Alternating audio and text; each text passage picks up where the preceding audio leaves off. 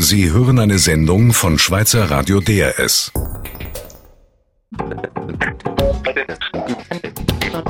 DRS 4 News. Montagstalk. Aktuelle Themen unter der Lupe. Der Montagstalk mit dem Blick auf die wichtigsten Themen der laufenden Woche. Bei uns im Studio zu Gast sind die frühere Skirennfahrerin und heutige FDP-Politikerin Corinne Schmidhauser und der ehemalige Bundesratssprecher Oswald Sick. Das Nein der Schweiz zum EWR jährt sich zum 20. Mal. Damals war der Entscheid sehr knapp. Heute, wenn man die jüngsten Studien rund um diese Themen betrachtet, zum Beispiel die SRG-Studie von letzter Woche am Freitag, nur 23 Prozent finden diesen Entscheid rückblickend schlecht. Heute Morgen haben wir sogar gehört, viele Jugendliche würden sich in der Schweiz nicht mehr als Europäerin oder Europäer bezeichnen. Corinne Schmidhauser hat sich eine allgemeine Europamüdigkeit breit gemacht in diesem Land. Ja, ich denke, man kann heute 20 Jahre rückblickend nicht mehr unterscheiden, ähm, was ist genau EWR was war die EWR-Abstimmung im Genauen und was wäre jetzt eben heute eine EU-Abstimmung? Und ich glaube, die, die Skepsis mit diesen 23 Prozent schlägt eben hier durch. Wir, wir als Nation wollen nicht in die EU und das ähm, wir differenzieren leider vielleicht nicht mehr zu diesem zu dieser damaligen EWR-Abstimmung. Also sind wir eigentlich immer noch im Abstimmungskampf von damals, Oswald Sieg, denn schon da wurde von gewissen Seiten der EWR und die EU eigentlich in einen Topf geworfen. Ja, ja, also Damals wie heute scheint der Feind einfach die EU zu sein. Und äh, was man auch immer wieder verdrängt ist, dass die SVP und die AUNS schon damals sehr viel Geld für ihre Propaganda in diesen Abstimmungskampf investieren konnten und dass auf der linken und grünen Seite es ebenfalls eine Opposition gegen den EWR gab, äh, die gar nicht so klein war. Die Schweiz hat daraufhin sich entschieden, äh, den bilateralen Weg zu beschreiten, einzelne Themen aufzugreifen und zusammen mit der EU auszuhandeln. Rückblickend, Gorin Schmidhauser, hat die Schweiz das gut gemacht?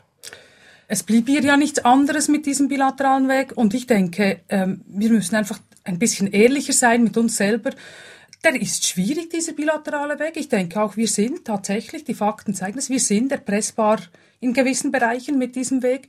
Aber das ist der Preis, den man geht für diesen, für diesen Weg, weil ja, mir kommt halt ein Beispiel aus dem Sport in den Sinn.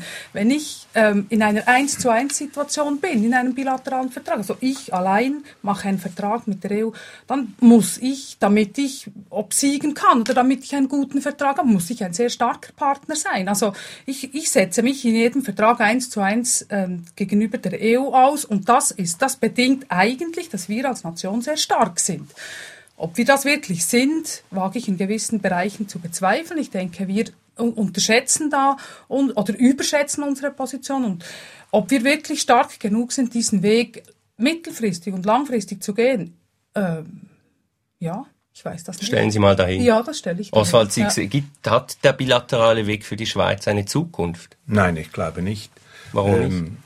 Wir sind definitiv mit diesem Bilateralismus in eine Sackgasse geraten. Wir können den Karren eigentlich schon fast nicht mehr umdrehen. Also ich finde, wir sind einmal mehr der Sonderfall in Europa. Wir profitieren wirtschaftlich von Europa. Und wenn es schlecht geht, sind wir schon fast wieder die, die Profiteure äh, einer, einer Krise, also schon fast wie damals. Und ich finde eigentlich, wir müssten, und ich bin da in einer ganz kleinen Minderheit, das weiß ich, wir müssten gerade heute der, der EU beitreten. Das wäre ein, ein Bekenntnis. Aber wie stellen Sie sich das dann vor? Was würde die Schweiz dann in der EU machen? Die Schweiz würde bekennen, dass sie seit eh und je zu Europa gehört und dass sie gerade heute in dieser kritischen Situation, die natürlich auch uns selbst betrifft, auch die Schweiz betrifft die, äh, die Krise, die existenzielle Krise in Europa, dass wir hier zu Europa einen Akt der Solidarität mit unseren Nachbarländern äh, vornehmen würden. Und uns dabei könnte etwas passieren, von dem man schon einige Zeit fast etwas ironisch äh, gesprochen hat. Europa könnte ja der Schweiz beitreten, mindestens der schweizerischen politischen Kultur und demokratischer werden, direkt demokratischer. Frau Schmidhauser, wie sehen Sie das? Ja, also was man wirklich sagen muss, ist, dass der, der bilaterale Weg, der bindet wahnsinnig viel Energie für uns, oder? Weil wir eben in jedem, in jedem Dossier in einer 1 zu 1 Situation sind und uns überall engagieren müssen. Und das, ähm, das wird irgendwann verlieren wir alle den Überblick da und, und tatsächlich glaube ich auch nicht, dass das ein langfristiger Weg sein kann.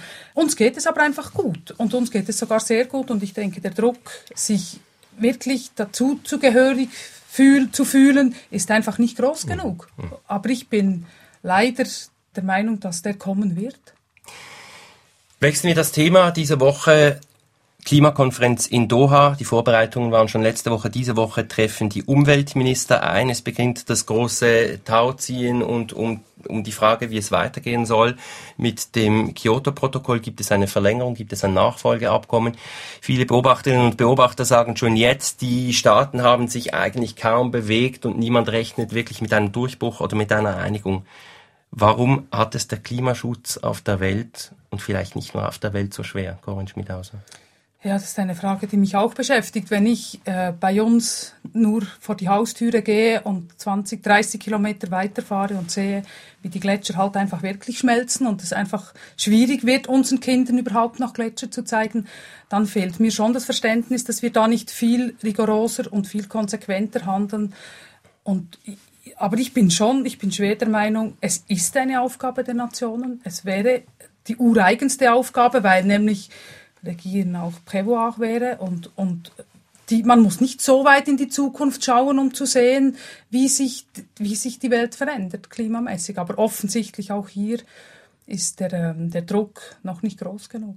Ist es noch nicht fünf vor zwölf, Oswald Sieg, in den Augen der meisten Staaten oder hat das andere Gründe noch? Vielleicht ist es in den betroffenen Regi Weltregionen fünf nach zwölf.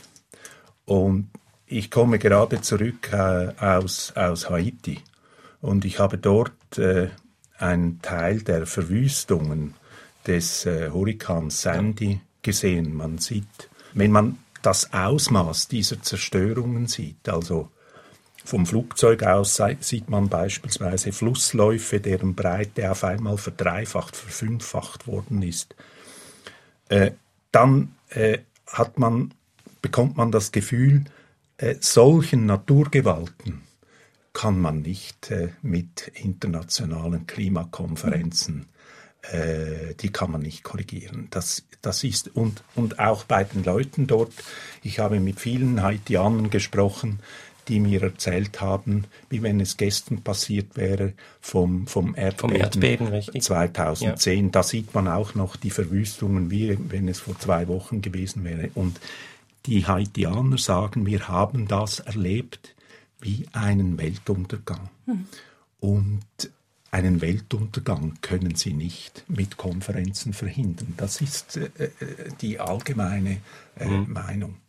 Ja, aber es wäre ja gerade, gerade aus dieser Sicht ist es wirklich extrem unverständlich, dass sich die Politik nicht viel dezidiert diesen Themen widmet. Das ist absolut für mich unklar. Und ich, was mich halt, was mich auch ähm, ich sehe es im Mikrokosmos Bern. Oder da, da haben wir ja, wir haben Stadt und Region und Land.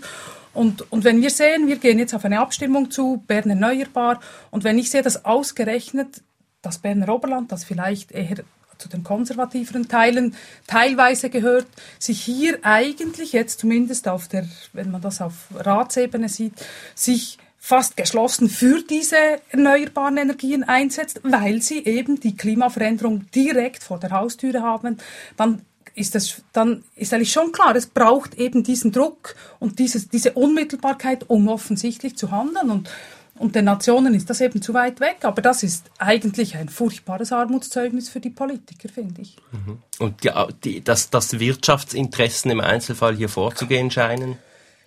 Das ist die kurzfristige Sicht, oder? Dass das natürlich, man hat jetzt gerade gesehen, die UBS beispielsweise beginnt sich in diesen Bereichen zu engagieren und auch zu investieren, weil sie erkennen, ähm, das hat, äh, hat auch wirtschaftliches Potenzial. Das ist unbestritten und das, aber das muss man erkennen und, und das wird auch die Wirtschaft, die Wirtschaft hat das teilweise längst erkannt. Ja. Also ich meine, ich habe jetzt die Meinung oder die, die, die Gefühlslage in, den, in einem betroffenen Gebiet äh, vorgetragen. Ich bin natürlich nicht der Meinung, deshalb sollte man die ganze äh, Klimapolitik und die ganze äh, ökologische Politik auf der Seite lassen. Gar nicht, im Gegenteil. Äh, ich, ich habe das Gefühl, dort, wo wir, gerade wir Schweizer, auch äh, sagen und zeigen können, dass äh, eine ökologische Politik auch wirtschaftlich äh, mhm. Sinn macht, äh, dort gibt es gute Chancen, mhm. auch mit den anderen äh, Partnerstaaten zusammen etwas äh, zu erreichen. Äh, es ist einfach äh, etwas bemühend zu sehen, wie diese Konferenzen zu immer wieder zu sehr dürftigen Resultaten führen. Kommen wir zum Schluss noch vielleicht zu einem etwas heiteren Thema.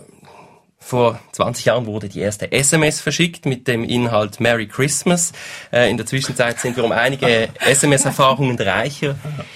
Vielleicht noch ganz kurz zum Schluss, Oswald Zick, SMS, kommunizieren in 160 Zeichen, daran war man früher noch äh, gebunden, heute ist das nicht mehr so eng. Wie habt so diese, dieses, diese Kurznachrichten unsere Art des Kommunizierens verändert? Ähm, ja, das, also es wird mehr kommuniziert, sicher. Es werden irgendwelche Verschiebungen von Rendezvous oder äh, Verspätungen bei der Klavierstunde oder was auch immer, wird äh, in sachlicher Art äh, einander, einander gemeldet. Das äh, hat äh, zweifellos äh, seine, seine Vorteile. Auf der anderen Seite gibt es auch einen, einen Automatismus in dieser Kommunikation. Äh, da hat man manchmal den Eindruck, es kommunizieren oder es sprechen und kommunizieren nicht mehr Menschen miteinander, sondern kleine, kleine Telefonapparate. Und, und die, die Träger dieser Apparate, äh, die, die dürfen auch noch etwas noch dazu beitragen. Kenntnis, aber meistens dürfen sie nichts mehr dazu beitragen. Also ja, es, es, hat, sie, es hat sich auch etwas entpersönlicht, diese, diese Kommunikation, diese SMS-Verbindungen. Äh, äh, also ich finde immer noch die menschliche Stimme am Telefon oder schon gar die, die handschriftlichen Mitteilungen äh, sind, sind da von mir aus gesehen immer noch mhm. vorzuziehen. Corinne Schmidhauser, ganz kurz noch die Evolution durch SMS. Also es ist sehr spannend, ich lebe sie mit, das ist keine Frage. Ich glaube, es fraktioniert unser Leben.